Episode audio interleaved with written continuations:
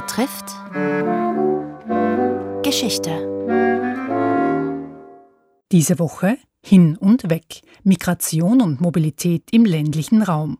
Heute die Landbevölkerung war nie sesshaft, berichtet der Historiker Oliver Küschelm. Das 19. Jahrhundert ist ein Jahrhundert äh, großer wirtschaftlicher Umwälzungen. Ein offensichtlicher Teil davon ist die Industrialisierung, heißt Fabriken. Das sind zentralisierte Produktionseinheiten, in denen viele Menschen versammelt werden.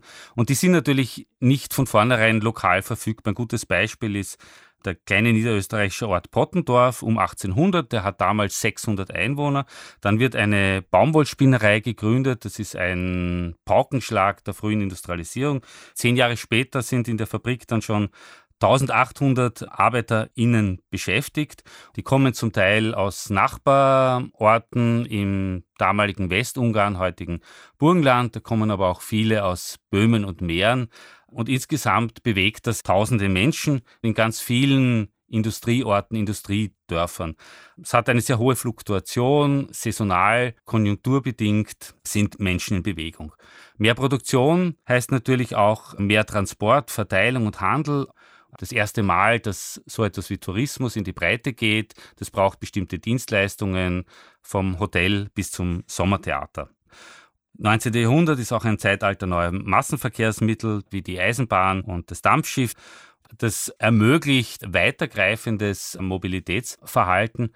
Ein Beispiel sind die slowakischen Wanderarbeiter, Landarbeiter, die sind auch im späten 19. Jahrhundert oft nur über die Mach unterwegs, also wechseln auf die andere Seite des Flusses und sind dann im nördlichen Niederösterreich in Gutshöfen beschäftigt aber manche davon überqueren den Atlantik, um in den USA zu arbeiten.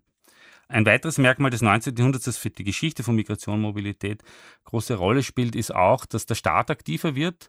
Im ländlichen Raum kann man den ja bis Mitte des 19. Jahrhunderts eher aus der Ferne wahrnehmen, aber dann zeigt er zunehmend Präsenz und das hat damit zu tun, dass auf der lokalen Ebene eine neue Einrichtung geschaffen wird, die Gemeinde im modernen Sinn. Migrationspolitik fängt lokal an, vom Aufenthaltsrecht und seinem Gegenteil, den Abschiebungen von Personen. Auch eine für die Betroffenen unübersichtliche und unfreundliche Bürokratie, all das spielt sich zunächst auf Ebenen der Gemeinden ab.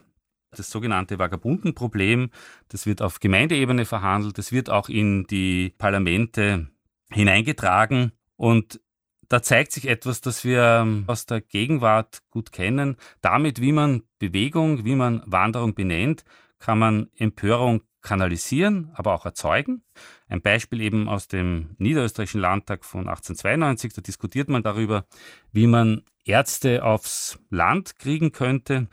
Vorschlag ist damals, die Ärzte, die aufs Land gehen, die könnte man finanziell unterstützen, zum Beispiel beim Studium. Da sagt dann ein katholisch-konservativer Abgeordneter drauf, er hat nichts gegen Subventionen, aber er gibt zu bedenken, die kommen dann vermutlich den falschen Studierenden zugute. Und zwar solchen, das ist jetzt ein Zitat, welche man am Lande draußen nicht gerne sieht. Ich erkläre es offen und unumwunden, dass unsere Bevölkerung draußen sich eines Arztes, der ein Jude ist, häufig nicht bedient und nicht bedienen will. So ist es. Beifall von rechts und dass die Leute es sogar in manchen Gemeinden vorziehen, ohne Arzt zu sterben, als sich von einem Juden behandeln zu lassen. Ich bin kein so ausgesprochener Antisemit wie manche andere, aber ich bin es in der praktischen Art und Weise. Abgeordneter Dr. Lueger, sehr gut, praktisch. Das ist schon gut. Was man da sieht, ist, dass ein rassistischer Nationalismus im 19. Jahrhundert seine Gestalt annimmt, das Terrain aufbereitet für die Genozide und Vertreibungen des 20. Jahrhunderts. Wie jedes soziale Phänomen sind auch Mobilität und Migration nicht ohne Probleme. Aber man kann es natürlich so weit treiben, dass man alle gesellschaftlichen Probleme darauf reduziert, immer wieder auf Migration zu zeigen.